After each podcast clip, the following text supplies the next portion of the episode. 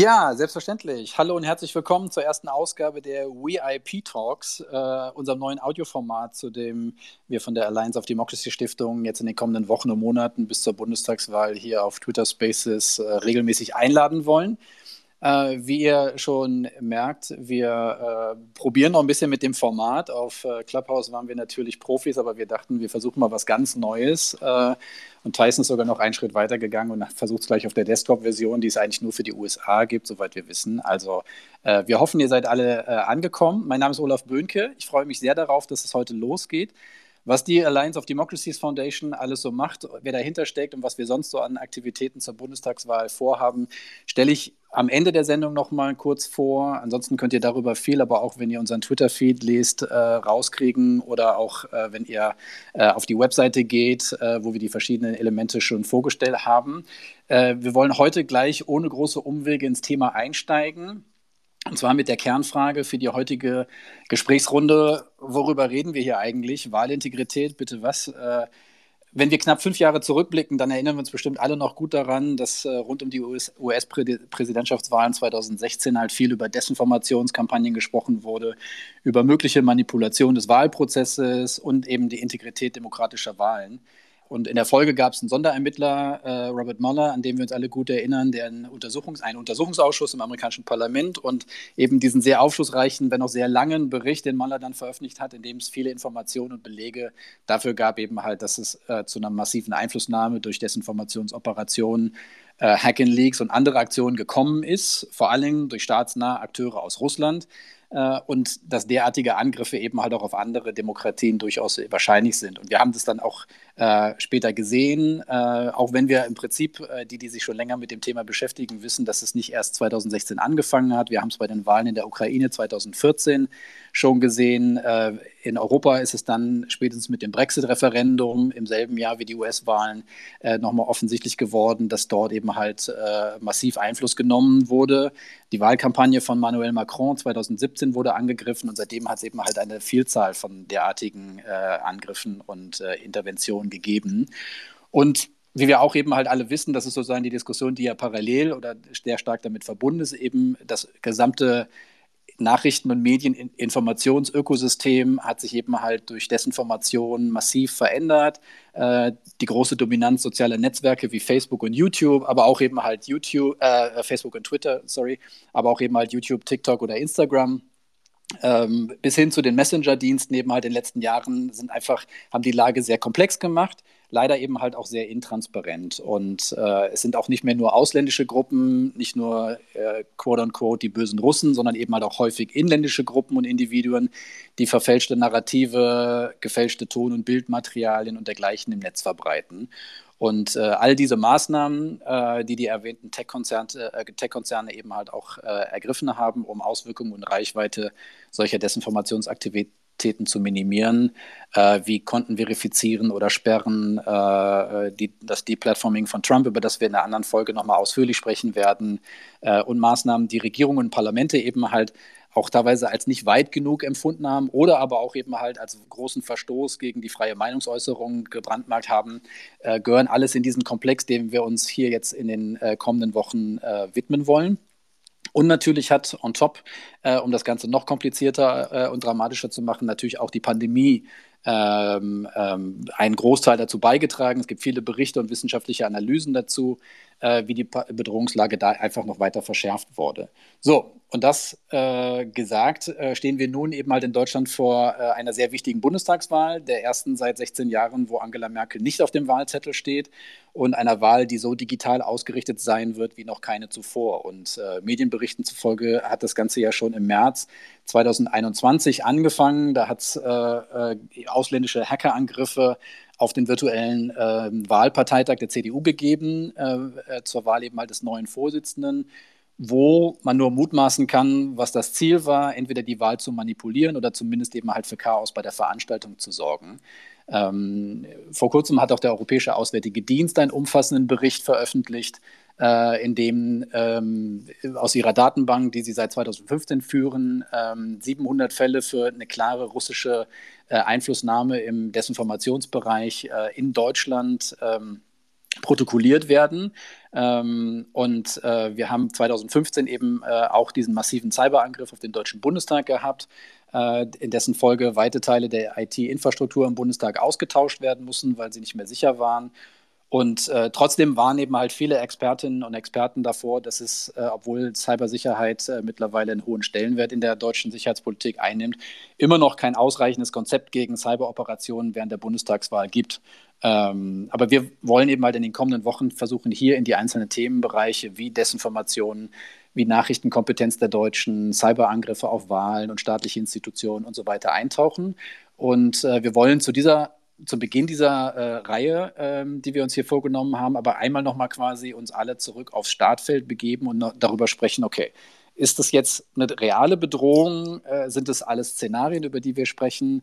Woran wird es festgemacht? Ähm, und äh, ähm, ja, wenn ich das meiner Oma erklären müsste, irgendwie, wie kann ich das eigentlich rüberbringen, eben halt, dass sie versteht, okay, das, worüber wir da sprechen, ist halt keine akademische oder sonstige Fachexpertendiskussion, sondern das ist eben halt real.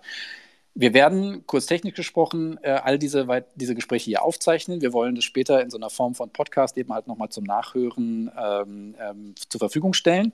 Äh, und insofern zielen wir als äh, Stiftung auch äh, darauf ab, eben halt in diesen sehr intransparenten, sehr komplexen Bereich ein bisschen Transparenz äh, reinzubringen, einen anregenden Austausch von Informationen und Erkenntnissen zwischen nicht nur Expertinnen und Experten äh, und äh, Medienvertretern, Journalistinnen und Journalisten, äh, sondern auch im weiteren Sinne einer interessierten Öffentlichkeit und natürlich auch mit gerade Vertreterinnen von Parteien zu schaffen. Wir haben äh, lange für eine adäquate Übersetzung des äh, catchy Begriffs Election Integrity Partnerschaft gesucht und sind dann am Ende eben halt auf diesen noch äh, äh schönere Übersetzung eben halt von Wahlintegritätspartnerschaft gekommen, für die wir uns dann Freestyle eben halt diese Abkürzung WIP äh, ausgedacht haben. Äh, wir hoffen, ihr findet das sperrige Wort trotzdem nicht uninteressant. Ähm, begleitend zu der Face, äh, begleitend zu dieser Serie eben haben wir uns auch eben noch eine Facebook-Gruppe, wissen, dass viele in der Community Facebook eher als problematisch erachten, aber wir dachten, es ist eben halt weit verbreitet und gerade als Schnittstelle zwischen Fachcommunity und äh, erweiterter Öffentlichkeit äh, äh, könnte das eben halt funktionieren, wo wir alle einladen, äh, sowohl unsere Gäste äh, in den Sendungen als aber auch äh, sonstige interessierte Organisationen, Personen zu dem Thema zu posten, Fragen zu stellen, Forschungsergebnisse öffentlich zu stellen, sodass man so ein bisschen so einen One-Stop-Shop äh, hat, wo man, äh, wenn man sich für das Thema interessiert, einfach gucken kann, weiß, okay, da kann man gucken und natürlich kann man auch eigene Events dort bewerben. Also wir werden das ein bisschen moderieren, aber ansonsten hoffen wir, dass da ein großer Austausch stattfindet. Und damit belasse ich es jetzt erstmal und freue mich darauf, unsere heutigen Gäste in alphabetischer Reihenfolge vorstellen zu dürfen. Als da wären Tyson Barker, der Leiter des Programms Technologie in Außenpolitik bei der Deutschen Gesellschaft für Auswärtige Politik ist, vorher auch äh, beim Aspen-Institut äh, mit ähnlichem Fokus äh, aktiv gewesen. Äh, weiter haben wir Florian Meissner, der ist Professor für Medienmanagement und Journalistik an der Hochschule Macromedia University of Applied Science und vor allen Dingen Advisor für Deutschland bei NewsGuard. Ähm, wir haben Jan Neuze äh, bei uns, äh, der Senior Director für Digital Diplomacy und Leiter des Defending Democracy Programms bei Microsoft ist. Und last but not least äh, Eva Wackenreuter, die Journalistin und Redakteurin bei AFP Faktencheck ist. So, ich sage herzlich willkommen in die Runde und ähm, will, äh, wie gesagt, wir haben uns überlegt, wir fangen mal an quasi, wir kommen so ein bisschen historisch daher und gehen mal von 2016 den US-Präsidentschaftswahlen los, ähm, wo das Thema im Prinzip in die Öffentlichkeit gerutscht ist und fokussieren uns dann schrittweise auf Deutschland. Und ich würde deswegen mit Jan anfangen, äh, nicht nur, weil äh, Jan, du normalerweise in Seattle sitzt, äh, sondern auch eben halt vor allen Dingen, weil ihr als Microsoft, als weltweit agierender Konzern solche Tendenzen, äh, wie ich sie jetzt hier in der Einführung beschrieben habe, durch eure sehr verbreitete Software überall auf der Welt beobachtet. Und mich würde halt interessieren oder ich würde dich einladen, mit uns zu teilen, was, hat, was beobachtet ihr als Microsoft in der Vergangenheit an Bedrohungsmustern? Was, was kann man da so identifizieren? Und auch vielleicht, wenn du das sagen kannst, über welche Dimensionen sprechen wir hier? Also was sind sozusagen die Zahlen dahinter? Sind es Einzelfälle oder ist das wirklich ein strukturiertes, systematisches Playbook, über das wir hier reden, äh, gerade auch wenn es natürlich um staatliche Akteure geht? Jan, ich hoffe, ja, da ist er. Ja, da, danke dir, Olaf. Ich, ich hoffe, ihr könnt mich ähm, ganz Jawohl. gut hören. Prima, danke dir. Und ja, erstmal herzlichen Dank äh, dir und auch ähm, eurem Team ähm, dafür, dass ihr diese Serie aufgesetzt habt. Ich denke, das ist äh, extrem hilfreich, gerade jetzt auch im Vorfeld der Bundestagswahlen in Deutschland ähm, äh, aus, aus mehrerlei Hinsicht. Vor allen Dingen, glaube ich, ist es hilfreich, dass wir weiter alle gemeinsam ähm, daran arbeiten, Bewusstsein zu schärfen für eben ähm, die Risikofaktoren und, und, und auch die, ähm, sage ich mal, die insgesamte äh, Bedrohungslage, wie sie sich darstellt, sei es auf der Cyber-Ebene oder auf der Desinformationsebene. Und ähm, ich, ich beschreibe gerne mal ein bisschen, was wir so wahrgenommen haben in den letzten Jahren und äh, woran wir auch gearbeitet haben, ähm, um genau dieser Bedrohungslage eben so gut es geht entgegenzutreten. Ähm, ich glaube, es ist aber auch ganz wichtig, das nur vorweg gesagt, ähm, es, ist, es hilft jetzt nicht, wenn man hinter ähm, unter jedem Stein äh, denkt, da sitzt irgendein staatlicher Akteur ja, oder hinter jeder E-Mail. Ähm, man muss es eben auch immer so ein bisschen in Kontext ähm, setzen. Ähm, und äh, es geht auch überhaupt nicht darum, dass man jetzt versucht, äh, Bevölkerung, Gesellschaften oder auch Wähler vor allen Dingen zu verunsichern. Aber ich glaube, diese Balance zwischen ähm, Aufmerksamkeit herstellen, und ähm, gleichzeitig aber faktenbasiert über das zu sprechen, ähm, was man weiß und wie man es wahrnimmt, ähm, das auch so zu teilen, ist, ist glaube ich, schon hilfreich. Ähm, das nur vorweggeschickt. Vielleicht im kurzen ähm, Kontext dann. Äh, wir äh, beobachten halt seit einigen Jahren, wie, glaube ich, viele äh, Technologiefirmen, dass es schon eine, eine, eine, eine einen ganz klaren äh, Ansatz gibt und, und äh, Taktiken gibt äh, von einer Reihe von staatlichen Akteuren, die ganz gezielt versuchen, ähm, sowohl über Cyberangriffe als auch über Desinformationskampagnen ähm, demokratische Prozesse und Institutionen zu schwächen. Ähm, und das ist äh, einfach, äh, das so für sich genommen ist, glaube ich, selbst ein Trend, den man eben in den letzten Jahren verstärkt so wahrnimmt. Ich glaube, wir uns ist allen bewusst. Cyberangriffe gibt es äh, nicht erst in den letzten vier oder fünf Jahren. Es hat halt angefangen vor vielen, vielen Jahren mit Angriffen auf kritische Infrastruktur, ähm, und äh, viele andere ähm, äh, äh, Kampagnen auch gerade im Bereich Cybercrime. Aber ich glaube, man kann schon sagen, dass es sich eben auch herausgestellt hat, dass diese Akteure ähm, diese Tools, die sie entwickelt haben, ursprünglich für andere Bereiche, jetzt eben gerade auch ganz gezielt einsetzen, um die Demokratie in westlichen Gesellschaften zu schwächen. Und das ist ähm, etwas, von dem wir ausgehen, dass es ähm, nicht nur auf die USA zutrifft. Da haben wir es natürlich äh, ganz klar gesehen, was da 2016 passiert ist äh, mit den Angriffen auf ähm, das Democratic National Committee ähm, und, und viele andere ähm, äh, Institutionen äh, und ähm, äh, Kandidaten, äh, sondern eben auch in anderen ähm, westlichen Demokratien. Und du hast es ja schon angesprochen, Olaf, äh, Deutschland ist mit Sicherheit ähm, da auch nicht hundertprozentig vor geschützt, dass es eben sich hier auch so weiter fortsetzen kann, was ich, glaube ich, ähm, wichtig finde, ist, dass man sich nicht immer nur ähm, nach sozusagen daran orientiert, was in der Vergangenheit geschehen ist und welche ähm, Angriffe, äh, äh, welche Art von Angriffen es dort gegeben hat, sondern dass man versucht, auch ein bisschen vorauszudenken und dass man, dass man insgesamt sich ähm, dadurch versucht, besser ähm, äh, vorzubereiten. Ähm, und aus unserer Sicht gehören da halt mehrere Komponenten dazu. Das eine ist natürlich, dass man versucht, ähm, auf, auf der, einfach auf der ähm, IT-Seite, also auf der Cyber-Security-Seite, ähm, sich so gut wie möglich abzusichern, sei es dadurch, dass man äh, robuste Cloud-Services einsetzt, sei es, dass man ähm, einfach Sicherheits-Best Practices anwendet ähm, äh, oder ähm, äh, sei es dadurch, dass man äh, das auch regelmäßig äh, trainiert, dass man für, für Mitarbeiter, gerade auch in Parteien und Parteizentralen, aber auch äh, für Kandidaten und Kandidatinnen dass man versucht, da einfach ein Bewusstsein zu schärfen. Ähm, ihr steht schon im Mittelpunkt und im Fokus und müsst versuchen, um euch so, so, gut es geht äh, zu schützen. Es gibt, ähm, ich glaube, ein, ein, ein, ein, ein guter Nebeneffekt ähm, dieser ganzen ähm, Entwicklung der letzten Jahre dass es mittlerweile wahnsinnig viele gute Angebote gibt, gerade auch von großen, aber auch von mittleren und kleinen Technologiefirmen, die einfach helfen möchten. Ähm, und ähm, da sind wir sicherlich mit dabei von Microsoft-Seite, sind aber nicht die einzigen. Ähm, es gibt einfach eine ganze Reihe von Tools, die man, die man, äh, denen man sich da äh, die man verwenden kann, um einfach da seinen, seinen Schutz wirklich deutlich zu erhöhen. und da nochmal gesprochen, es ist oftmals so, dass man staatliche Akteure hat, die ähm, sehr viel von dem, was sie tun, über Phishing-Kampagnen eben machen. Wir haben das in den letzten Jahren immer gesehen, ähm, dass sich da gerade die drei, vier bekannten Akteure, also Gruppen mit Beziehungen entweder nach Russland, nach China, nach Nordkorea oder in den Iran, ähm, äh, dieser Tools bemächtigen, dass sie einfach Phishing-E-Mails ähm, verschicken und zwar mit schöner Regelmäßigkeit. Wir haben gerade, ich glaube, vor zwei oder drei Tagen unseren letzten Blogpost dazu veröffentlicht, was eine Gruppe des russischen Auslands oder eine Gruppe, von der wir denken, dass sie mit hoher Wahrscheinlichkeit Verbindung zum russischen Auslandsgeheimdienst hat, wieder eine ähm, extrem breit angelegte Phishing-Kampagne äh, gefahren ist, die sich in, in jetzt gerade gegen äh, Menschenrechtsorganisationen und viele andere richtet. Ähm, und ähm, äh, es ist einfach ein, ein Tool, was konsequent äh, von diesen staatlichen Akteuren eingesetzt wird.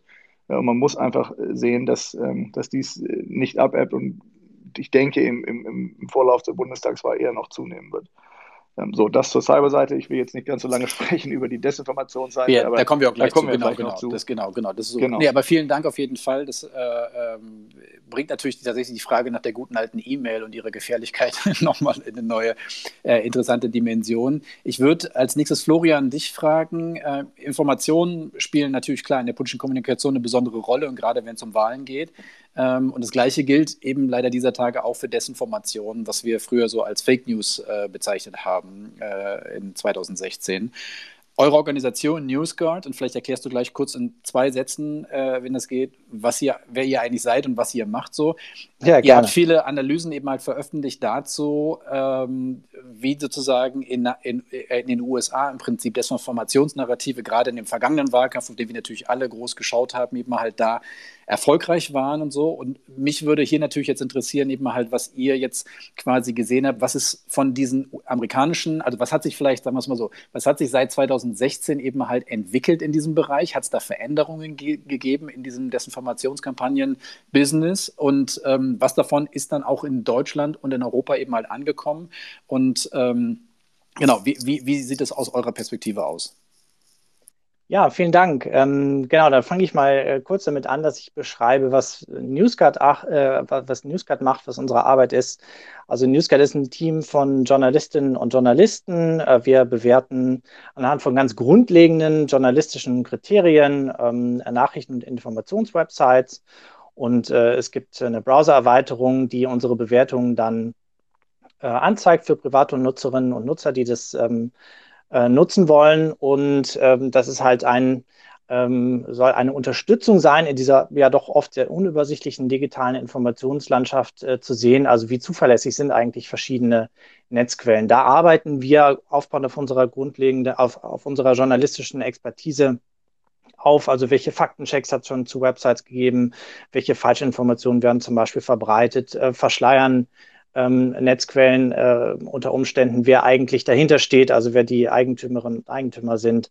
Solche Dinge arbeiten wir auf, sozusagen als Service für, für Menschen, die mit äh, gesteigerter Medienkompetenz sich durchs Netz bewegen wollen. Und das ist so in, in Kürze das, was NewsGuard macht.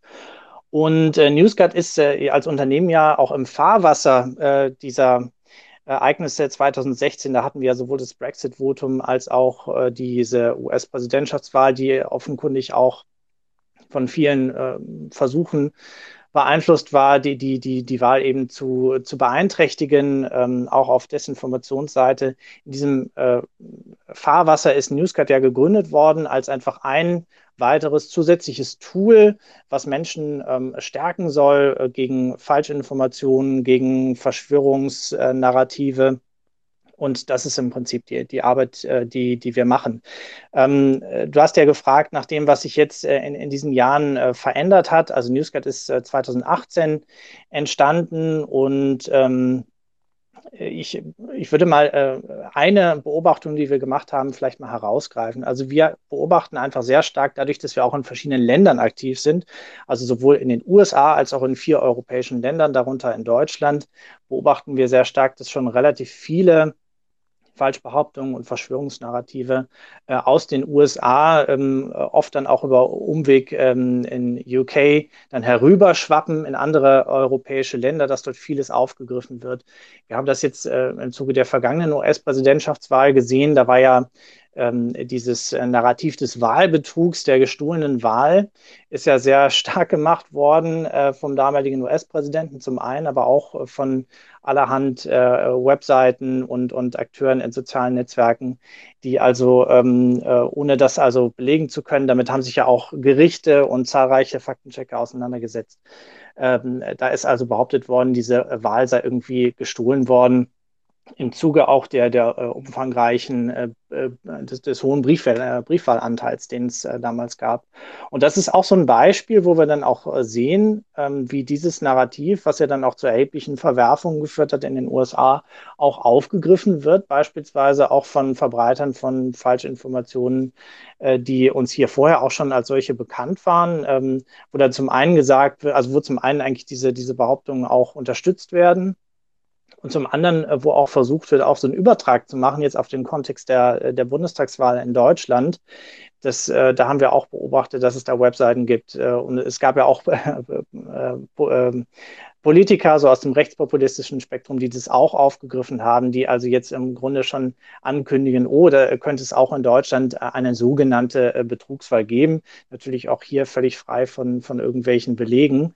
Und ähm, das mal so als ein Beispiel dafür, äh, wo man aus unserer Sicht auch äh, sehen kann, wie häufig dann ähm, ja äh, die USA so eine Art Vorreiter sind äh, gewisser Verschwörungsnarrative, äh, die dann hier in Deutschland auch aufgegriffen werden. Und das wird also ein Thema sein, das wir sicherlich auch im Blick haben, neben noch einigen, neben noch einigen weiteren jetzt zulaufend auf die Bundestagswahl. Okay, super, vielen Dank. Dann können wir gleich quasi weitermachen bei Eva. Äh, du bist Redakteurin bei AFP Faktencheck und äh, beschäftigst dich jeden Tag äh, mit konkreten Beispielen von solchen Fake News und versuchst zu prüfen und klarzustellen, ob da was dran ist, dass Annalena Baerbock angeblich keinen Uni-Abschluss hat oder dass deutsche Wasserwerke bei Bedarf Beruhigungsmittel ins Trinkwasser beimischen. Ähm, und mich würde jetzt natürlich interessieren, ähm, äh, inwiefern siehst du das, was Florian jetzt auch gerade eben halt sagte, in den Nachrichten, in den politischen Nachrichten sozusagen, mit denen du dich befasst, eben halt wiedergespiegelt? Und welche Rolle spielt insbesondere eben der Umstand, dass wir uns seit anderthalb Jahren in der Pandemie äh, befinden, ähm, hat das eben halt diese Frage von sozusagen, wie Falschinformationen sich verbreiten, welche Art sozusagen da äh, sich durchsetzt, irgendwie beeinflusst? Ich kann das leid, leider, leider nur bestätigen. Also ähm, wir haben das auch ähm, hier jetzt in Deutschland schon gesehen, dass zum Beispiel der Wahlprozess an sich in Frage gestellt äh, wird. Ich glaube, das ist es vorher noch nicht so passiert. Da war, waren die Falschinformationen eher bezogen auf Informationen, eventuell Falschinformationen über den, den Gegner, die Gegnerin. Ähm, aber wir haben das jetzt schon bei den Landtagswahlen ein klein wenig gesehen, dass Fotos von Urnen geteilt wurden, die anscheinend äh, aufgebrochen wurden und deswegen sei das Ergebnis zum Beispiel ähm, nicht, nicht äh, legitim. Das ist, glaube ich, mit aus den USA rübergeschwappt, wo wir das gesehen haben, aber auch ganz viele andere Narrative sind da sehr stark international mittlerweile. Also wir sehen das bei verschiedenen, vor allem im äh, Kontext der Corona-Pandemie kursierenden Behauptungen, ähm, dass die in einem Land auftauchen und wenn die dort äh, funktionieren, dann funktionieren die meistens in ganz vielen äh, anderen. Wenn, wenn man ganz was Aktuelles ist, zum Beispiel diese Videos, die haben Sie wahrscheinlich gesehen mit Magneten, die an der Impfeinstichstelle halten, äh, ankleben oder vor ein paar Wochen waren das zum Beispiel so Videos von angeblichen Parasiten, die in Tests äh, zu finden sind. Und da ist es ein ganz eindeutiges Merkmal, dass das eben nicht in einem Land auftaucht, sondern dass sich das ähm, von einem Land ins nächste verbreitet. Ähm, und ähm, Narrative, die, die wir in den USA gesehen haben, ähm, die gibt's dann auch wieder in Europa und auch wiederum umgekehrt. Ähm, eine andere Gefahr, die ich vielleicht noch sehen würde, ist, dass ähm, auch die Akteurinnen, die die bewusst streuen, also jetzt nicht die, die die versehentlich teilen, dass die sehr gut mittlerweile darin geworden sind, ähm, Fake News so zu formulieren, dass sie nicht sofort deplatformt äh, werden, dass sie mit Andeutungen an, arbeiten, anstelle von einfach das blöd zu behaupten und einfach so, dass man das in drei Sekunden googeln oder selbst überprüfen kann, sondern Fotos zu spiegeln, damit man es nicht sofort mit einer Rückwärtssuche findet. Ähm, das als Frage zu formulieren, um äh, einem möglichen Faktencheck vielleicht eher auszuweichen. Äh, also da sind die Akteurinnen äh, und Akteure schon auch ein bisschen ähm, besser geworden. Und was ich zuletzt noch vielleicht sagen würde, vor allem auch in Bezug auf Covid, ähm, ich habe den Eindruck, da haben sich auch Gruppen ge ähm, gebildet und Bewegungen, ähm, denen es vielleicht gar nicht immer nur um ein Thema geht, sondern wenn dann ein Thema vorbei ist, ähm, zum Beispiel jetzt äh, die, die kommende Impfung, ist jetzt nicht, geht jetzt nicht mehr so gut, weil schon sehr viele Menschen andere Leute im Umfeld kennen und gesehen haben, dass sie doch nicht gestorben sind ähm, oder doch nicht von den Wasserwerken vergiftet wurden, ähm, dass die sich dann mit anderen Falschbehauptungen aufladen. Zum Beispiel bei Attila Hildmann sieht man das in Telegram-Channels, die vorher sich fast ausschließlich mit Covid-19 beschäftigt haben, dass die jetzt zum Beispiel ähm, äh, im eskalierenden Nahostkonflikt sich sehr stark mit antisemitischen Narrativen gefüllt haben, die jetzt eigentlich per se gar nichts mit Corona zu tun haben, aber ähm, die Gruppe, die Bewegung ist dann mal geschaffen ähm, und das lässt sich dann auch leider teilweise gut mit anderen Falschinformationen vollfüllen. Okay, was ja ein super äh, interessanter und wichtiger Punkt ist tatsächlich, dass dieses Audience-Schaffen äh, tatsächlich dann äh, viel genutzt werden kann. Ähm, Tyson, du bist jetzt äh, der einzige echte Amerikaner in unserer Gruppe äh, und hast jetzt die Fälle von 2016 nicht nur als Bürger eben halt mitverfolgt, sondern auch als Experte. Und ich weiß, weil du jüngst äh, in deinem Tweet-Feed eben halt Twitter-Feed darauf hingewiesen hast, eben halt, dass du einen besonderen sozusagen nochmal eine besondere neue Gruppe von äh, Personen identifiziert hast, über die sozusagen ähm, das Medienökosystem sozusagen Informationen weitergibt äh, und gerade eben halt die, die vielleicht für Erstwählerinnen und Erstwähler besonders äh, interessant sind, weil die vielleicht gar nicht die klassischen Nachrichten äh, lesen so, sondern eben halt mehr auf TikTok, Instagram oder YouTube äh, bestimmten Influencern folgen. Was, äh, was hast du da sozusagen entdeckt oder beziehungsweise eben halt, was, was ist sozusagen der Punkt eben halt, der dich da als Experte umtreibt? Ja, äh, erstmals vielen Dank für die Einladung und vielen Dank, vielen Dank für diese Frage. Also ich glaube, die Frage an sich ist sehr gut formuliert, denn diese Bedrohung oder die Landschaft, äh, Desinformation und äh, Cyberlandschaft, es involviert, es sich in, entwickelt äh, im Laufe der Zeit und äh, die neue Einfluss der Influencer ist ein Beispiel davon. Ähm, ich bin darauf gestolpert, als ich gesehen habe, dass es äh, natürlich erstmals, ich bin nicht derjenige, der das entdeckt hat. Äh, in Deutschland ist schon relativ klar, dass Influencer seit langer Zeit äh, einen Einfluss auf Wahlen und politischen Prozessen haben können. Äh, man muss nur Rezo anschauen und seine äh, der große ähm, Aufsturm der raufgekommen ist 2019, eine Woche vor der ähm, Europäischen Parlamentwahl, als er diese YouTube-Video äh, zerstört, die CDU zerstört, die SPD zerstört, der AfD äh, rausgebracht hatte, was äh, auch viel ähm, Aufmerksamkeit, sagen wir mal, in der CDU aufgelöst hat und war ein Element, der dazu beigetragen hat, äh, dass AKK eventuell äh, zurückgetreten ist. Ähm, aber auch in den USA sind Influencer wie offensichtlich äh, ähm, Infowars und so weiter, natürlich Influencer Nummer eins war Donald Trump, ähm, haben eine große Rolle gespielt. Und wenn man zum Beispiel die, äh, den Bericht von den Office of uh, National Intelligence, ODNI, äh, anschaut von diesem Jahr, ein großer Punkt, wie Sie sagen, ein großer Vektor für äh, Desinformation oder Informationskampagnen sind Influencer eben. Und ähm, das haben wir auch gesehen bei einem, äh, einer Studie, eine neue Studie aus äh, Stanford zum Beispiel.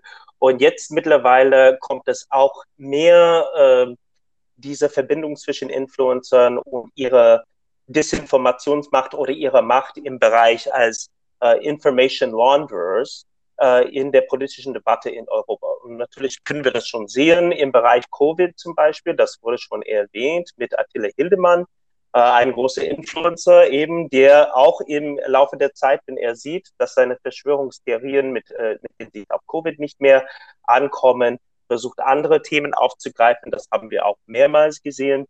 Aber vor kurzem wurde auch angekündigt, dass auch äh, von Russland finanzierten äh, PR-Gruppenphase hat versucht, äh, Influencer, die mit Covid-Informationen zu tun haben, in Frankreich und in Deutschland, haben versucht, für Spawns, Sponsored Content zu zahlen äh, bei äh, Influencer in Deutschland und Frankreich. damit sie verbreiten Informationen, die äh, die Impfung, die Impfstoff äh, von BioNTech in Frage stellt. Und das wurde enthüllt. Es gab, ich glaube, letzte Woche mehrere Artikel dazu äh, in The Guardian, äh, in Washington Post und in ähm, äh, Wall Street Journal etc. Äh, aber diese Idee als Influencer, als Connective Tissue, Tissue zwischen äh, mögliche staatliche Aktoren, die versuchen auch Informationskampagnen zu verbreiten und ihr Publikum, ich glaube, wird äh, eine stärkere Rolle in der Zukunft spielen. Und ein Grund dafür ist natürlich, dass die haben zwei Faktoren, die äh, Informationsverbreiter, äh, die, äh, die brauchen. Das erste ist Adjacency.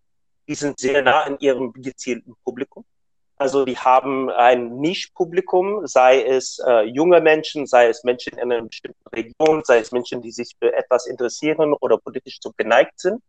Und das Zweite ist, die haben Vertrauen für diesen Menschen. Also die haben eine gewisse Glaubwürdigkeit, die es manchmal nicht in den öffentlichen oder Mainstream-Medien gibt.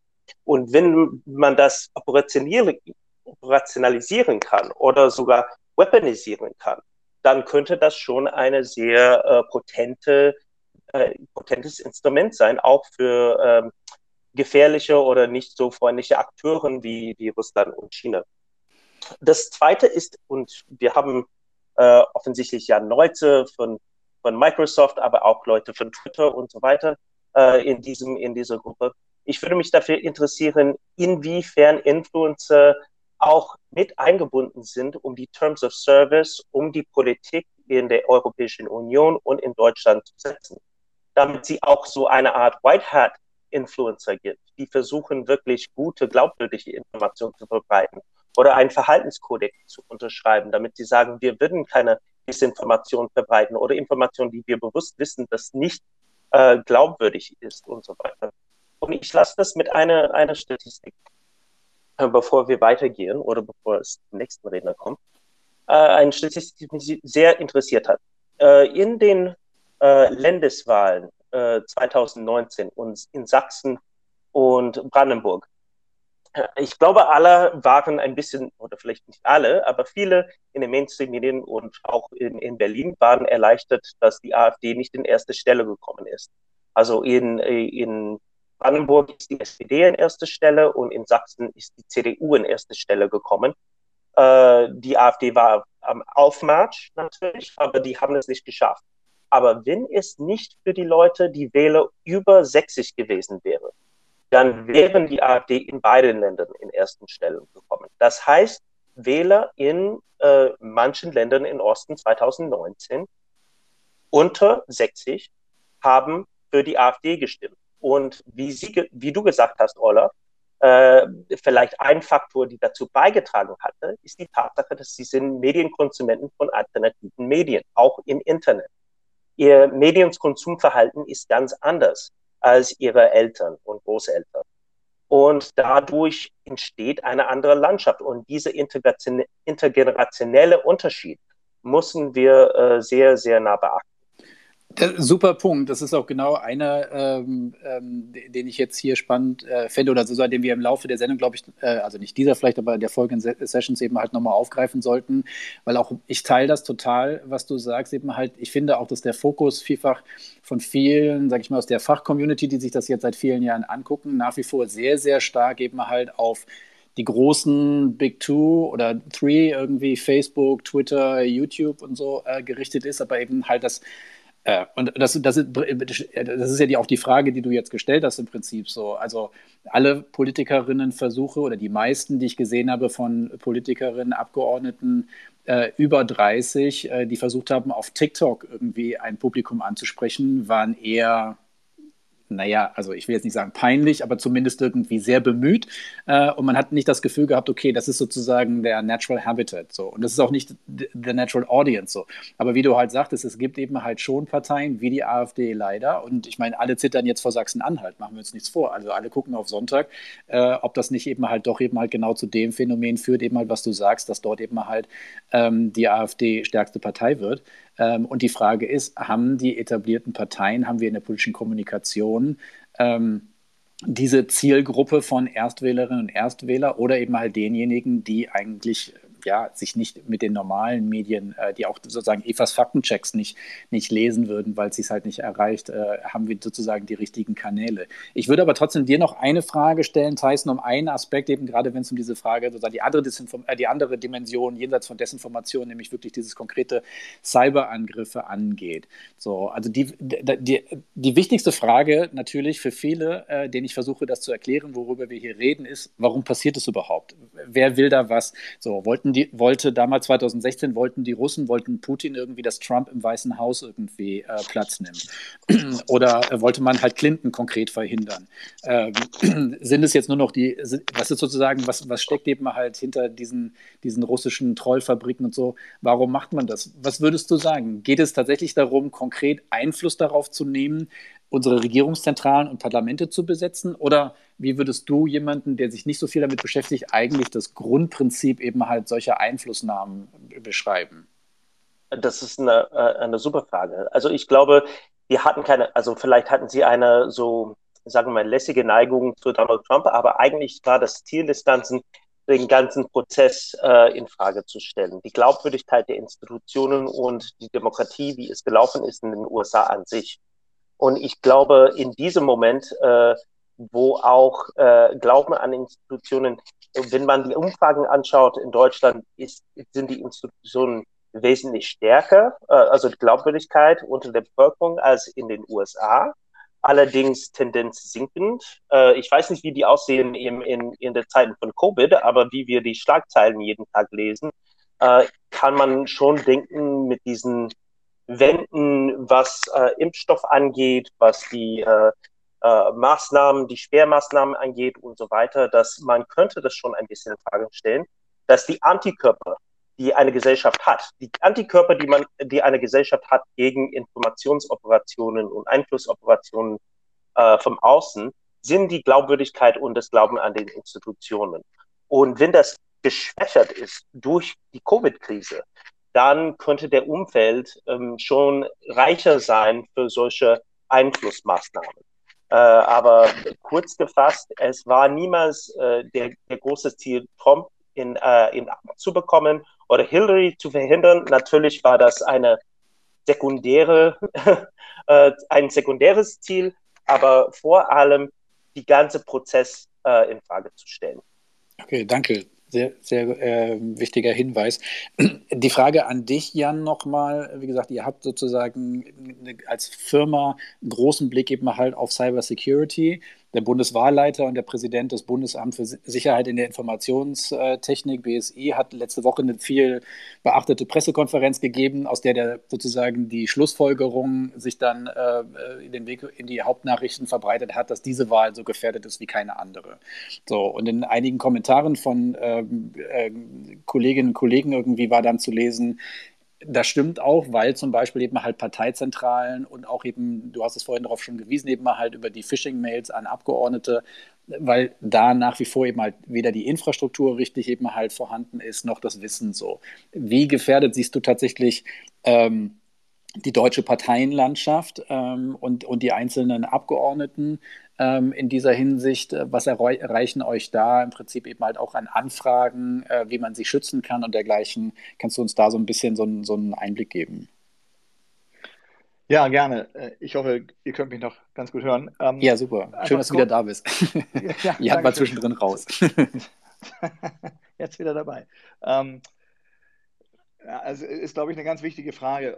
Und es ist natürlich schon so, dass das, dass das Potenzial ähm, äh, dass, dass das Bedrohungspotenzial natürlich ähm, gestiegen ist, einfach einzig und allein aufgrund der Tatsache, dass natürlich auch ähm, äh, die, die, die Benutzung von IT in diesen ganzen ähm, Kontexten äh, kontinuierlich steigt, was ja grundsätzlich auch ähm, äh, äh, extrem wichtig und, und, und, und richtig ist, dass man, ähm, dass man äh, mit, mit viel größerer Effektivität natürlich ähm, äh, arbeiten kann. Aber es ist natürlich auch so, dass allein aus, aus Cybersicherheitsbetrachtung, äh, ähm, das natürlich auch immer, immer, bedeutet, dass die, die Angriff, die mögliche Angriffsfläche natürlich dadurch auch sich potenziert. Und ich glaube, insofern ist es nochmal extrem wichtig, dass man das Bewusstsein dafür schärft. Ich finde es gut, dass ähm, das BSI und auch der Bundeswahlleiter da mittlerweile ähm, auch gezielter darauf hinweisen. Ähm, wir arbeiten ähm, auch daran, dass wir ähm, die Angebote, die wir zum Beispiel auch im Vorfeld der US-Wahl 2020 und auch 2018 als auch in anderen Demokratien ähm, äh, angeboten haben, ob das nun äh, Cybersicherheits- oder, oder äh, Desinformations- und, und Influence Operation Trainings, wie, wie man sich dagegen schützen kann, dass man diese Trainings auch in Deutschland anbietet und umsetzt ähm, unter anderem auch in Partnerschaft zum Beispiel mit ähm, äh, den Kollegen von, von NewsGuard, ähm, von denen wir denken, das ist ein extrem hilfreiches und wichtiges äh, Tool, ähm, äh, als auch mit, mit anderen Partnern. Ähm, und insofern ist es einfach, glaube ich, extrem wichtig, dass wir alle versuchen, äh, dort, dort zu helfen, ähm, so, so gut und so weit wir das können. Vielleicht noch ein, zwei Punkte zu den Themen, die gerade noch aufgekommen sind. Ich glaube, ganz wichtig ist einfach, dass ähm, dass man sich Gedanken darüber macht, wie man gesellschaftliche Resilienz auf breiter Ebene weiter stärken kann, äh, wenn es, wenn es um den, um sozusagen um den Impact äh, von Desinformation geht. Und ich glaube, ähm, da sind wir ähm, anderen Ländern in Deutschland schon auch ähm, äh, immer noch ein Stück weit ähm, voraus oder haben zumindest ein gutes Fundament, ob es nun politische Bildung ist ähm, oder grundsätzlich auch die Rolle, die ähm, die, oder die, die vorhandene Medienvielfalt. Aber äh, nochmal, das heißt natürlich nicht, dass wir ähm, äh, da nicht auch, auch weiter aufpassen müssen, ähm, dass, man, dass, man, dass man diese Resilienz eben ähm, doch auch weiter stärkt. Ein, ein Ansatz, den wir versucht haben, ähm, da zu fahren, äh, aus unserer Sicht äh, sind zum Beispiel, ähm, dass man versucht, auf spielerische Art und Weise gerade auch jüngere äh, Gruppen, zum Beispiel Erstwählergruppen auch zu erreichen. Ja, wir haben unter anderem mit den mit unseren Kollegen von NewsGuard ähm, äh, ein, ein Quiz ähm, äh, äh, ins Leben gerufen, welches sich knowmynews.com äh, nennt. Ist zurzeit äh, auf Englisch und ich glaube auf Spanisch verfügbar. Wir hoffen auch, dass wir es ähm, in weitere Sprachen übersetzen können. Ähm, aber das ist praktisch auf eine Art, einer spielerischen Art und Weise, dass man, dass man gerade einer jüngeren Audience eben versucht zu erklären, ähm, wie, man, wie, man, wie man Fakt von, von, von äh, Fake News oder Junk News äh, unterscheidet. Und ähm, auch da gibt es, glaube ich, äh, eine Reihe von guten Tools mittlerweile, die müssen aber natürlich auch angewendet werden. Und ähm, insofern versuchen wir, so, so, so, weit und so viel wir es können, ähm, da auch immer darauf hinzuweisen, ähm, damit man letztendlich ähm, sowohl ganz gezielt im politischen Raum, sei es bei Parteien, parteizentralen Kandidatinnen, ähm, aber auch in der breiteren Öffentlichkeit eben diese Aufmerksamkeit ähm, schafft. Und ähm, ich glaube, eure Serie, die ihr hier angestoßen habt, äh, ist auch da einfach ein sehr guter, ähm, sehr guter Ansatz. Und ich hoffe, dass sich das auch noch weiter fortsetzt zwischen jetzt und den Wahlen. Auf jeden Fall. Und äh, wie schon angekündigt, wir wollen natürlich auch das interaktiv machen, sprich eben, ich äh, eröffne quasi den, äh, den Diskussionsraum, wer aus dem Publikum Fragen hat äh, kann die jederzeit reinbringen. Ihr müsst nur signalisieren, äh, wer was sagen will. Und jetzt äh, gebe ich zu, dass dadurch, dass ich mit Spaces noch nicht so ganz vertraut bin, eben halt, es gibt so offene Plätze, die ihr einnehmen könnt. Ähm, ähm, und dann kriegt ihr das Mikrofon zugewiesen. Austin, du musst mir jetzt helfen. Ähm, genau, vielleicht kann ich äh, kurz ein paar Wörter dazu sagen. Ähm, also ganz unten neben dem Mikro äh, gibt es auch die Möglichkeit, Emojis äh, zu nutzen. Ähm, wenn man sprechen möchte oder äh, irgendwie äh, beitragen möchte, genauso wie Tyson das gerade gemacht hat, äh, kann man einfach ein Emoji an uns schicken und ich werde sehen, dass ähm, du oder sie das, Wort das Wort haben möchten und äh, ja, wir können Ihnen das ähm, auf jeden Fall gerne geben. Okay, ich, äh, genau, genau. Ansonsten äh, machen wir es wie in der Schule und ich rufe die Leute auf. Ich sehe auf jeden Fall, dass Stefan Steinecke äh, aus dem Bundestag mit dabei ist und mich würde natürlich sehr interessieren, wenn du Bock hast und die äh, Umstände das erlauben, irgendwie, keine Ahnung, wo du dich befindest, wenn du nochmal aus der Perspektive von ein, äh, aus einem Abgeordnetenbüro eben halt schildern könntest, wie ihr bis dato eben halt mit diesen sozusagen Versuchen, äh, Phishing-Mails oder was auch immer, Desinformationskampagnen im Prinzip Abgeordnete anzugehen oder sozusagen in die Fänge zu bekommen. Um, the floor is yours. Ähm, ansonsten, wenn sich jetzt erstmal keiner meldet, würde ich ansonsten würde ich ähm, gerade Eva nochmal fragen wollen, ähm, dass ja ähm, in, in, Sachen Desinformation eben halt jetzt für den Bundestagswahlkampf wir, glaube ich, ja schon, worüber auch viel berichtet worden ist, gesehen haben, dass bestimmte sag ich mal, Parteien und auch bestimmte Politikerinnen oder Politiker besonders in den Fokus eben halt gerade von Desinformationen kommen. Und ich habe vorhin schon eben halt diesen, diesen einen Beitrag, den du sozusagen, wo du das Faktenchecking gemacht hast, eben halt Annalena Baerbock überhaupt einen Studienabschluss oder nicht äh, erwähnt. Ähm, ist dir bis dato eben halt in dem, was du gesehen hast, seit jetzt auch die Spitzenkandidaten und Kandidatinnen eben halt bekannt geworden sind, ist da eine besondere Tendenz schon zu sehen und gibt dir das als äh, Expertin und als, als Journalistin eben halt eine Idee davon, was uns da in den kommenden Wochen noch erwarten wird? Ähm, ja, also zwei Dinge fallen mir da jetzt aus persönlicher Sicht auf. Eines davon ist, dass es vor allem äh, Frauen sind, die da ähm, im Fokus von solchen Falschinformationen sind. Das andere ist, es, es sind doch tendenziell eher ähm, Abgeordnete von SPD, Grüne, manchmal Linke, momentan hauptsächlich Grüne. Da haben wir einen starken Zuwachs gesehen ähm, eigentlich ab dem Tag, an dem die Grünen die Kanzlerkandidatur von Annalena Baerbock, ähm, Baerbock verkündet haben. Da gab es ganz viele ähm, Ad personam Angriffe einerseits und andererseits eine zweite Tendenz, die ähm, jetzt besonders in Bezug auf die Bundestagswahl wahrscheinlich relevant ist, ist, es gibt sehr viele ähm, Postings, die einfach Positionen zu, in so Zitatbildern falsch verbreiten und die sind irrsinnig schnell. Wahrscheinlich ähm, haben das alle betroffenen Politiker, werden jetzt wahrscheinlich ähm, traurig nicken, weil die wahnsinnig gut gehen ähm, und man die fast nicht mehr einfangen kann. Die sind dann in der Welt und dann muss man sich damit rechtfertigen, dass man das ja gar nicht glaubt und damit ist das Narrativ geschaffen, bevor man überhaupt über die tatsächlichen Positionen überhaupt sprechen kann. Okay, was natürlich genau das, äh, das sozusagen das Agenda-Setting ja eben halt äh, stark macht. Genau, das wäre auch eine Frage, die ich jetzt äh, nämlich für, für Florian ähm, hätte.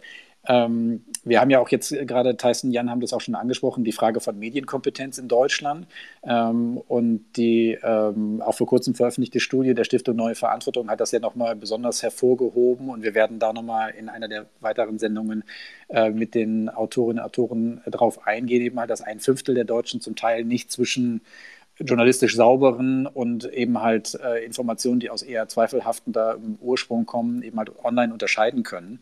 Ähm, und äh, Tyson hat sozusagen die Rolle und die Wichtigkeit eben halt von, von äh, Influencern benannt, aber ihr habt ja auch ähm, sowas sozusagen das Gegenteil davon gemacht. Ihr habt Superspreader von Informationen identifiziert. Gibt es da sozusagen was, was man über Deutschland jetzt schon sagen kann? Gibt es diese Infrastruktur von, von wer sind die deutschen Superspreader, wenn es eben halt um die Verbreitung von Falschinformationen geht? Und aus welchen Gruppierungen speisen die sich, welche Narrative bedienen die? Kannst du dazu was sagen? Ja, gerne. Also das ist ja ein Begriff, der erkennbar aus diesem Corona-Kontext äh, stammt und äh, in dem Zuge äh, sind diese Analysen auch entstanden. Wir haben gesehen ähm, äh, bei der Corona-Pandemie, also schon in den ersten ähm, Wochen, äh, dass es da eine erhebliche Zunahme gegeben hat an Falschinformationen, Verschwörungstheorien, was ja im Übrigen auch ähm, erstmal nicht ungewöhnlich ist. Also ich bin ja auch in der Krisenkommunikationsforschung unterwegs und da wissen wir einfach, dass ähm, äh, große Krisen einfach ähm, äh, ja, riesige Trigger sind und auch Nährboden sind für, für äh, Falsch- und Desinformation. Und so ist es auch äh, hier gewesen. Und wir sind von NewsGuard dann äh, hergegangen und haben eben geschaut, aufbauend auf unseren Analysen und auch auf aktuellen Narrativen, die dann auf einmal unterwegs waren, ähm, äh, zu irgendwie ja entweder nicht angeblich nicht, nicht existierenden ähm, äh, ne, einer angeblich nicht existierenden Pandemie oder auch äh, ja anderen Ansätzen der Verharmlosung haben wir halt geschaut, äh, wer äh, welche ähm, Player sozusagen da zur Verbreitung beigetragen haben, insbesondere auch in den sozialen Netzwerken und haben dort festgestellt, ähm, dass es jetzt nicht so das ganz klare ähm, Profil gibt. Also es gibt, es war definitiv so, dass auch hier äh, die äh, russischen Staatsportale ähm, sich hier durchaus äh, hervorgetan haben, die natürlich auch über eine gewisse Reichweite verfügen ähm, in, in, sozialen Netzwerken. Es gibt und gab aber auch zahlreiche ähm, Webseiten, so insbesondere aus dem rechten bis rechtsradikalen Spektrum, die eben auch ähm, äh, ja ganz äh, aktiv dann, als diese Corona-Krise aufkam, auf das Thema draufgesattelt sind und da offensichtlich auch für sich eine Chance gesehen haben, um ihre ähm, ja um, um ihre Narrative äh, zu stärken und äh, auch ähm, neue Aufmerksamkeit für sich zu generieren. Und das war dann auch so eines äh, der größten Learnings für uns, dass wir gesehen haben, dass die Seiten, die vorher schon für im, im Kontext ganz anderer Themen einfach ähm, ganz klar bekannt waren für die Verbreitung von Falschinfos, dass die dann auch ähm, ganz offensiv auf das Thema Corona-Pandemie draufgegangen sind und dort sozusagen allerhand ähm, Falschaussagen äh, dann auch wieder weiter verbreitet haben, die da so, die da so im Umlauf waren. Also das war schon erkennbar, dass es auch ähm, da auch ganz äh, aktiv und strategisch genutzt wird. Okay, cool.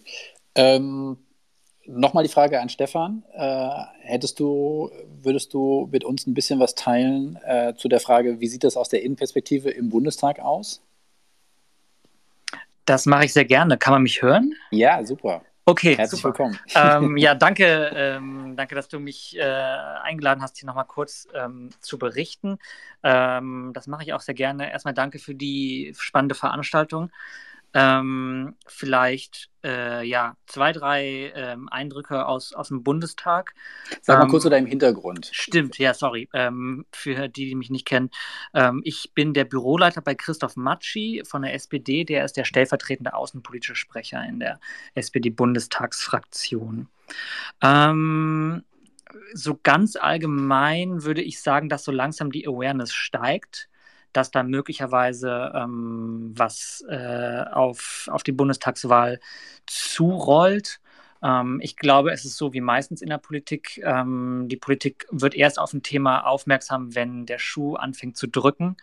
Und ähm, Olaf, wir hatten uns ja auch schon mehrfach über das Thema äh, ausgetauscht, aber bisher war die Awareness eben noch nicht so groß, außer bei einer ganz, ganz kleinen Gruppe vielleicht von, von Personen, würde ich sagen. Aber jetzt ähm, hat ja Horst Seehofer, wenn ich das richtig verfolgt habe, irgendwie geholfen, indem er jetzt einen Brief, glaube ich, an alle Abgeordneten geschrieben hat, indem er nochmal quasi auf diese Gefahren hinwies und alle zu mehr Wachsamkeit aufgefordert hat. War das, ist das sozusagen so eine Maßnahme, wo du sagen würdest, okay, das ist sozusagen richtiges äh, äh, Awareness äh, äh, oder Krisenmanagement irgendwie der Bundesregierung, um das Thema bei den Abgeordneten verständlich zu machen? Oder ist dein Eindruck hier, und das ist zumindest meiner und der von vielen mit denen ich gesprochen habe in den letzten Monaten, eben halt, dass es zwar dieses Bewusstsein, wie du es auch gerade gesagt hast, eben halt gibt in, im Parlament eben halt, dass das schon irgendwie eine reale Gefahr ist, aber dass die Vorstellung, was das konkret für mich als Abgeordnete oder jetzt Kandidatin und Kandidat im kommenden Wahlkampf bedeutet, doch noch eher so ein bisschen diffus ist. Was ist dein Eindruck? Ähm, also ich glaube, jeder, jeder Brief einer offiziellen Stelle, sei es vom Innenminister oder Bundeswahlleiter oder Bundeskriminalamt hilft in diesem Zusammenhang, um das Thema einfach immer wieder so in Erinnerung zu rufen. Ähm, also wir kriegen ja häufiger in den Büros einfach auch ähm, Briefe, beispielsweise auch äh, vom BKA oder so, wenn es wieder irgendwelche Leaks gab oder ähm, einzelne Accounts gehackt wurden. Ähm, aber also das ist eher so ein punktuelles Wieder in Erinnerung rufen und ich glaube, dass halt ähm, bei vielen MDBs es doch sozusagen nur begrenzte ja, ähm, Digital Literacy gibt, um halt angemessen auf die Herausforderung zu reagieren. Und deshalb vielleicht ähm, ein, ein Vorschlag, ähm, oder was ist nicht ein Vorschlag, aber was glaube ich ähm, sehr helfen würde, wären von wem auch immer ähm, organisierte ähm, Kurse oder Bootcamps für Abgeordnete und Mitarbeitende, um diese eben mehr zu sensibilisieren für Themen wie ähm, Wahlintegrität oder digitale Desinformationskampagnen. Ähm, aber ich glaube, man braucht es halt nicht nur für die, für die MDBs und die Abgeordneten, sondern eben darüber hinaus, äh, Entschuldigung, auch für die Mitarbeitenden in den Abgeordnetenbüros, sondern eben auch ähm, breiter in die Gesellschaft hinein, weil wir natürlich auch immer häufiger ähm, von ähm, von Bürgerinnen und Bürgern kontaktiert werden, die dann meinen, man müsste jetzt mal einen MDB anschreiben, damit der handelt, ähm, basierend auf Informationen, die sich bei äh, einer kleinen Recherche schon schnell als Falschinformationen herausstellen. Ja, ähm, also insofern also glaube ich. Die bräuchte eine Kooperation mit AFP-Faktcheckern und, äh, und EFAs. Äh, Gruppe. Aber das, genau, das solche ist Sachen. Oder auch mit Companies wie Microsoft, die, ähm, ja. glaube ich, äh, zumindest in den USA sowas auch schon anbieten. Ja, ja, ja. Ja, das ist ähm, auch jetzt sozusagen, obwohl es überhaupt nicht abgesprochen ist, eine super Überleitung eben halt genau zu dem, weil wir schon jetzt am Ende der spannenden fast 60 Minuten jetzt angekommen sind. Dessen genau, was ich am Anfang auch sagte, eben halt, warum wir diese äh, diese Reihe ins Leben gerufen haben, warum wir diese Initiative dieser Wahlintegritätspartnerschaft äh, in erster Linie ähm, äh, ins Leben gerufen haben, weil wir den Eindruck hatten, es gibt so viele gute Organisationen, es gibt so viele ähm, äh, exzellente Expertinnen und Experten in Thinktanks, in Stiftungen, äh, in, im Journalismus, die zu dem Thema arbeiten. Und trotzdem gibt es nicht so eine Plattform, wo man mal sich quasi schlau machen kann oder auch wo man eben halt regelmäßig sozusagen den, äh, die neuesten Dinge erfährt. Und zumindest eben halt nicht für das, was auf dem deutschsprachigen Markt äh, funktioniert. Also in den USA ist das ein bisschen verbreiteter. Und deswegen, wie gesagt, äh, laden wir alle herzlich ein, diese schon erwähnte Facebook-Gruppe, ähm, die wir eingerichtet haben, die wir auch nochmal äh, in unserem Twitter-Feed äh, quasi bewerben werden und den Link dazu nochmal reinstellen, eben halt zu nutzen, genau dafür entweder Fragen zu stellen. Ähm, wir werden auf jeden Fall diese Anregung ähm, von dir, Stefan, eben halt mit den, äh, mit den Kursen und Bootcamps eben aufnehmen. Äh, und ich kann auch schon quasi ankündigen, dass ich weiß, dass in dem Bereich gearbeitet wird, unter anderem von uns, was wir vorbereiten ähm, genau sowas eben äh, an, die, an die Abgeordneten und äh, Parteizentralen zu kommunizieren, dass, äh, dass da Expertise quasi gerne zur Verfügung gestellt wird und aber auch eben an alle anderen Gruppen, die da mitmachen wollen, äh, tatsächlich sich aktiv zu beteiligen, indem sie ihre neuesten Studienergebnisse, äh, Artikel, die dazu geschrieben worden sind, tatsächlich ähm, dort posten. Äh, wir werden zu besten, im besten ähm, Möglichkeiten versuchen, das im Prinzip eben halt mit bewerben. zwei, vielleicht als kurzer Werbeblock, weil äh, Jan das ähm, in einem anderen Kontext auch schon brachte, wir werden auch eine deutsche Übersetzung eines politischen Online-Spiels, was wir entwickelt haben, das nennt sich The Disinformation Diaries, äh, in Kürze ähm, äh, auf den Markt bringen bzw. Ähm, veröffentlichen. Das gibt es bis dato in Englisch, in Georgisch, weil wir das bei der letzten georgischen äh, Parlamentswahlen im Oktober lanciert hatten und in Albanisch, weil jetzt gerade Wahlen in Albanien waren. Und in dem Spiel schlüpft man in die Rolle einer Abgeordneten, die gerade ihren Wahlkreis verloren hat und im Nachhinein herausfindet, dass sie Opfer einer Desinformationskampagne geworden ist, weil wir versucht haben, das Thema genauso praktisch irgendwie zu übersetzen für Entscheidungsträger und Entscheidungsträger, wie würde das denn aussehen, wenn plötzlich gefälschte äh, Videos auf WhatsApp über mich irgendwie kursieren? Was mache ich dann eigentlich?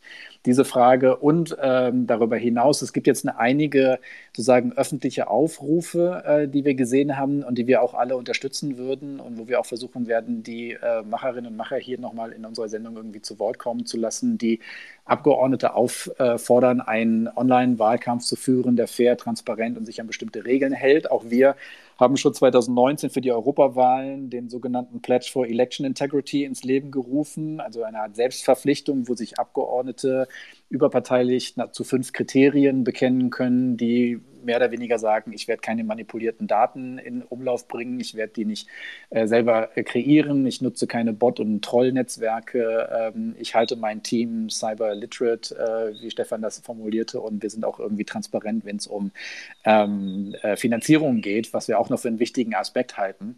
Ähm, das werden wir, wie gesagt, in den nächsten Wochen noch mal ein bisschen vervollständigen, ob solche Maßnahmen dazu helfen können, im Prinzip diese Awareness sowohl auf der Seite der Kandidatinnen und Kandidaten zu stärken, als aber auch eben halt der Bürgerinnen und Bürger, die das natürlich so ein bisschen als Maßstab dafür nutzen können und sollen, sich äh, ihre Abgeordneten, ihre Kandidatinnen da ähm, so ein bisschen sozusagen, wie man im Englischen sagt, ähm, accountable zu halten, also im Prinzip eben halt da äh, für nicht haftbar zu machen, aber zumindest eben halt das als Diskussionsgrundlage zu nehmen. Ich bedanke mich bei allen, die dabei waren. Die 60 Minuten sind jetzt tatsächlich um und ähm, wir werden in Kürze bekannt geben, was das nächste Thema sein wird. Ähm, wen wir als äh, Gäste dann einladen. Und wir freuen uns über alle Formen der Rückmeldung auf hier Twitter, auf Facebook oder auch als E-Mail oder wenn ihr wollt, auch könnt ihr gerne einen Brief schreiben. Ähm, und äh, genau, hoffen, äh, dass es euch gefallen hat, dass es irgendwie anregend war. Und wenn ihr weitere Fragestellungen habt, welche Themen wir aufgreifen sollen oder euch selber als Expertinnen und Experten anbieten wollt, jederzeit gerne. Und hoffentlich sehen wir uns dann äh, in wenigen Wochen wieder. Und ich wünsche allen noch einen schönen Tag. Ciao. Ganz herzlichen Dank. Und Tschüss. vielen Dank ans Panel natürlich, sorry. vielen Dank, Olaf und Nein, Ciao. Danke, Jan, danke, Tyson, danke, Eva, danke, Florian. Und genau, damit gebe ich zurück in die angeschlossenen Funkhäuser.